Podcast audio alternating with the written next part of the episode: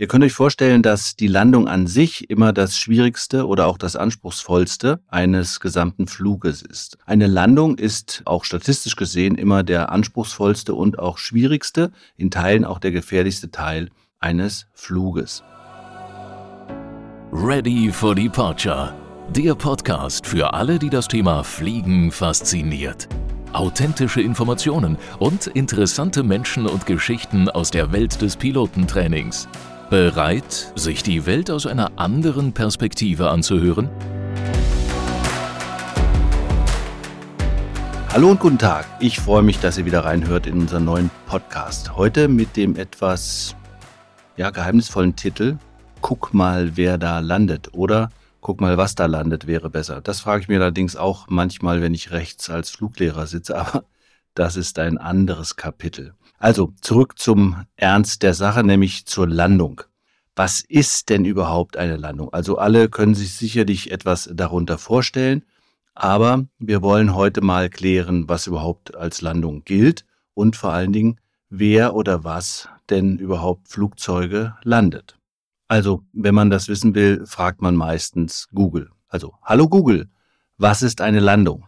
Äh, was fragst du mich? Bin ich Wikipedia? Ähm, nein, Entschuldigung bitte, natürlich nicht. Äh, hallo Wikipedia, was ist eine Landung? Oh, nett, dass du mich fragst. Ich sag's dir gerne. Nein, Spaß beiseite. Also, unter Wikipedia steht, Landung bezeichnet das kontrollierte Aufsetzen eines Luft- oder Raumfahrzeugs auf der Erdoberfläche, im Normalfall auf einer dafür vorgesehenen Landestelle. Das hört sich schon mal sehr gut an und macht Sinn. In der Regel wird der Flug nach den Flugphasen Sinkflug, Landeanflug und dem Flugmanöver Landung abgeschlossen. Soweit Wikipedia. Danke, Wikipedia. Bitte. Ich möchte euch heute mal fünf Arten von Landungen vorstellen, beziehungsweise ein bisschen näher darauf eingehen, so dass ihr nachher mal wieder besser mitreden könnt, wenn es um das Thema Luftfahrt geht. Also, die erste Landung ist, glaube ich, die, die jeder sofort mit dem Thema Landung verbindet, nämlich dass der Pilot, der das Flugzeug startet, eventuell sitzt er allein in einem kleinen einmotorigen Sportflugzeug oder auch in einem größeren Flugzeug, der das Flugzeug dann auch von A nach B fliegt, dieses dann auch landet und zwar ohne große technische Hilfsmittel. Das ist meist der Fall, wenn man bei Tag oder mit Sicht nach außen fliegt, was übrigens auch bei Nacht geht, das heißt dann Nachtflug, aber das nur am Rande. Ich glaube, da sind sich alle einig, das wäre jetzt die klassische normale Landung. Aber es gibt natürlich auch Hilfsmittel, die dem Pilot oder den Piloten das Landen erleichtern bzw. sie maßgeblich unterstützen, um eine sichere Landung hinzubekommen. Ihr könnt euch vorstellen, dass die Landung an sich immer das schwierigste oder auch das anspruchsvollste eines gesamten Fluges ist. Also abheben, starten genannt und auf dem Reiseflug von A nach B fliegen hat natürlich auch gewisse Herausforderungen, Navigation, das Flugzeug um seine Achsen entsprechend bewegen, mit der richtigen Geschwindigkeit abheben und so weiter. Aber eine Landung ist auch statistisch gesehen immer der anspruchsvollste und auch schwierigste, in Teilen auch der gefährlichste Teil eines Fluges. Jetzt gibt es einen Satz, der wirklich so ist, und ich kann das nach einigen tausend Landungen auch äh, mehrfach unterstreichen. Jede Landung ist anders. Also, solltet ihr mal schlechte Landungen miterlebt haben in einem Airliner-Cockpit, es kann sein, dass die Damen oder Herren vorne am Tag vorher schon fünf oder sechs Superlandungen hingelegt haben. Die siebte ist aber schlecht. Es kann aber auch sein, dass die erste ganz schlecht ist und die anderen sechs sind super. Also die Landung an sich ist von vielen äußeren Faktoren abhängig, wie Wind, Landebahnbeschaffenheit, natürlich auch der Zustand äh, des Piloten und des Flugzeuges. Also viele, viele Faktoren spielen dort mit rein, ob es eine gute und vor allen Dingen sichere Landung ist.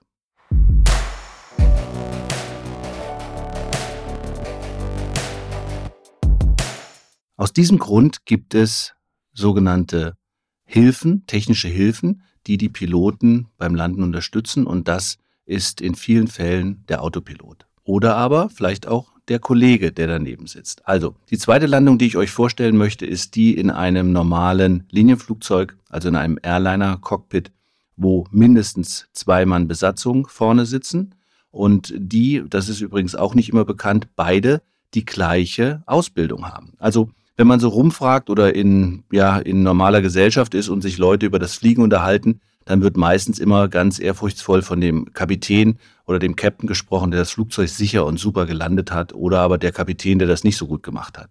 Es ist aber den meisten Leuten nicht bekannt, dass im Prinzip beide Piloten vorne oder Pilotinnen jeweils abwechselnd in den vielen Fällen einer normalen Linienfliegerei landen. Das hat einfach die Gründe, dass man in Übung bleibt. Also ihr müsst euch einen normalen Airliner-Tag so vorstellen, dass sich die gesamte Crew morgens trifft. Ein normales Flugzeug, Mittelstreckenflugzeug, was inter, innereuropäisch zum Beispiel mehrere Städte anfliegt. Es sind zwei Besatzungsmitglieder fürs Cockpit, vielleicht drei für die Kabine hinten. Dann wird das Briefing gemacht und wenn die beiden Piloten oder Pilotinnen vorne sitzen, wird gefragt, okay, willst du das erste Leck fliegen, so nennt man den anstehenden Flugabschnitt, oder soll ich das machen? Kann sein, dass der eine oder die andere sagt, okay, komm, ich hatte gerade drei Wochen Urlaub, war noch zwei Wochen krank, flieg du mal das erste Leck, ich arbeite dir zu. Und das ist auch genau die Aufteilung. Es gibt immer in diesem Zwei-Mann-Cockpit ein Pilot Flying und ein Pilot Non-Flying oder besser gesagt Pilot Monitoring. Das heißt, der Pilot Monitoring fliegt nicht direkt das Flugzeug, sondern er macht im Funkverkehr die Navigation und bedient andere technische Geräte, die wichtig sind zur Flugdurchführung. Der Pilot Flying konzentriert sich in einem Linienflugzeug ausschließlich auf das sichere Fliegen, also Starten, Reiseflug und Landen. Ihr kennt die Bilder. Vorne links sitzt in den meisten Fällen der Kapitän, vorne rechts sitzt der erste Offizier oder auch FO, First Officer genannt, oder auch ein bisschen umgangssprachlicher der sogenannte Co-Pilot. Und ich hatte es eben schon erwähnt, beide haben die gleiche Ausbildung. Sie unterscheidet eigentlich nur die Flugerfahrung auf diesem Muster oder im Allgemeinen, quasi im Ganzen gesehen.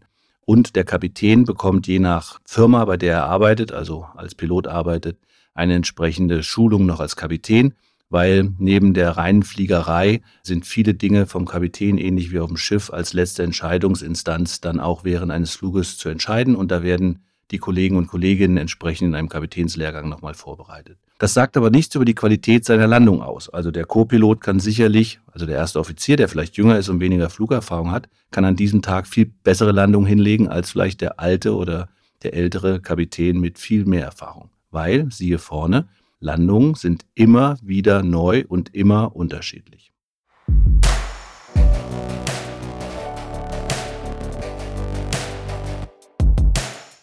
Damit das einer entsprechenden ja, Reihenfolge immer gleicher Bauart sozusagen entspricht und ihr das sicher sein könnt, dass das Flugzeug immer sicher zum Boden gebracht wird, wird das natürlich sehr genau geprieft und bei sehr schlechten Wetterverhältnissen ist auch vorgeschrieben, dass die Piloten mit dem Autopilot nicht nur fliegen auf Strecke, das ist fast immer der Fall, sondern auch bei der Landung den Autopilot so lange wie möglich nutzen. Also unsere zweite Landung wäre erstmal die, dass man sagt, es fliegt entweder der rechte oder der linke Kollege vorne im Sitz. Und die dritte Variante ist, dass kein, eigentlich keiner von beiden die Landung macht, sondern dass der Autopilot übernimmt. Das nennt man dann eine automatische Landung. Und in Verkehrsflugzeugen sind immer zwei Autopiloten miteinander gekoppelt bzw. verbaut, die aber unabhängig voneinander funktionieren müssen. Für eine automatische Landung müssen beide Autopiloten angeschaltet sein, um diese Landung sicher durchzuführen. Und es gibt sehr schlechte Wetterlagen, wo man quasi nichts mehr sieht. Vielleicht der eine oder andere schon mal erlebt. Also dann fragt man sich immer, wie finden die denn um Gottes Willen die Landebahn bei diesen Wetterbedingungen? Und dann wird eine sogenannte CAT 3a, also Kategorie 3a oder 3b Landung gemacht und die wird ausschließlich vom Autopiloten bis zum Abbremsen auf der Bahn durchgeführt. Die Piloten sind natürlich dafür verantwortlich, das System zu programmieren, dass es auch dort landet, wo man es äh, erwartet und wo es hin soll. Und das gesamte System beim gesamten Landeanflug immer zu überwachen und müssen immer bereit sein, diese automatische Landung zu unterbrechen und quasi per Hand weiterzufliegen. Das ist aber nur in sehr viel, in sehr, sehr einzelnen Ausnahmefällen der Fall. Die meisten Schlechtwetterlandungen CAT 3b oder CAT 3a werden vom Autopiloten geflogen. Kleiner Fun Fact oder vielleicht Tipp für euch am Rande, wenn ihr sehr schlechtes Wetter habt und es wird angeflogen und ihr könnt davon ausgehen, dass eventuell der Autopilot sogar die Landung übernimmt, dann achtet mal darauf, wie das Flugzeug aufsetzt. Ist es eine sehr harte Landung, kann man davon ausgehen, dass es der Autopilot war. Ist die Landung, ich sag mal, trotz der schlechten Wetterverhältnisse noch etwas weicher und etwas softer, dann ist es in vielen Fällen dann doch in der letzten paar Metern noch ähm, der Pilot gewesen, der übernommen hat, weil die Wetterbedingungen es zugelassen haben. Also die automatischen Landungen sind, weil sie technisch einfach nur runtergezählt werden vom Computer, etwas robuster, aber sie sind sicher und darum geht es, so dass man möglichst schnell unten ist, sicher landet, abbremsen kann und dass die Passagiere sicher am Gate aussteigen können.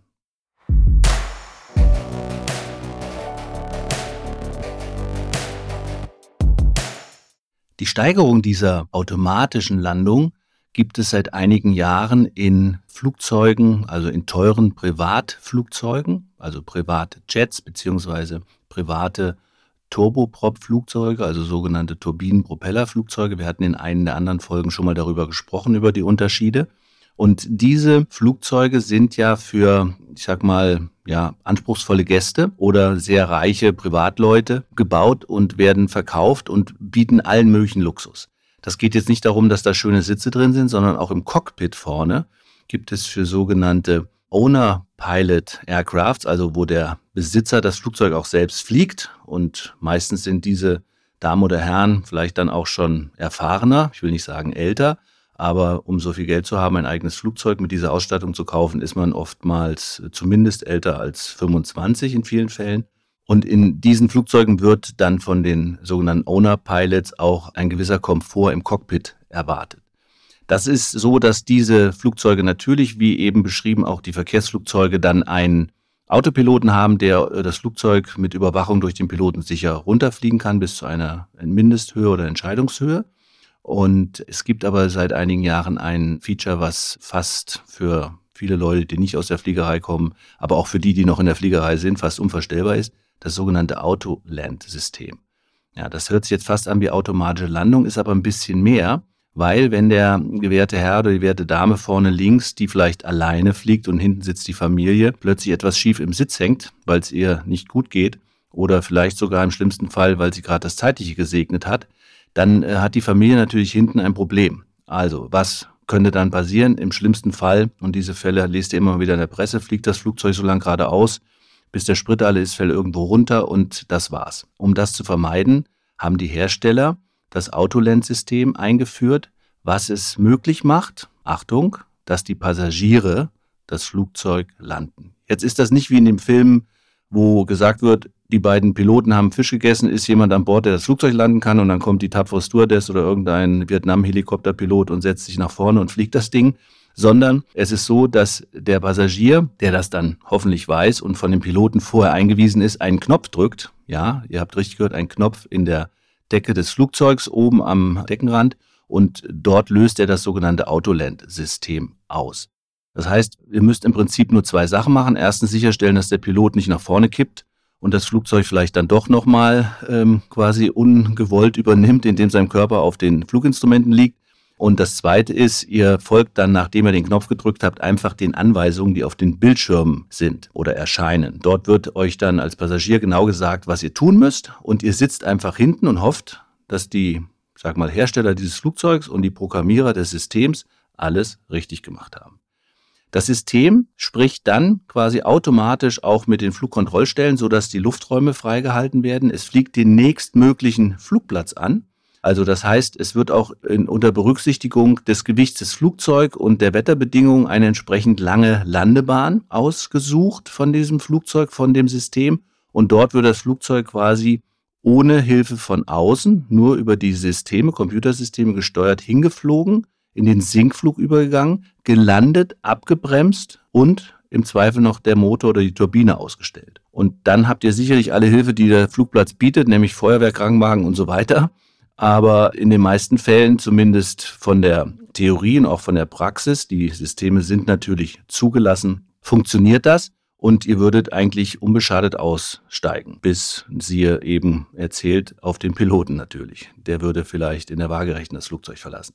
Okay, aber ihr seht, das ist das Autoland-System, also eine super Weiterentwicklung, um den Passagieren von ja, Privatflugzeugen, von sehr teuren Privatflugzeugen, wir reden über mehrere Millionen Euro oder Dollar in diesem Fall, ja, die Sicherheit zu geben, dass wenn nur ein Pilot an Bord ist und er vielleicht nicht mehr in der Lage ist, trotzdem noch sicher runterzukommen.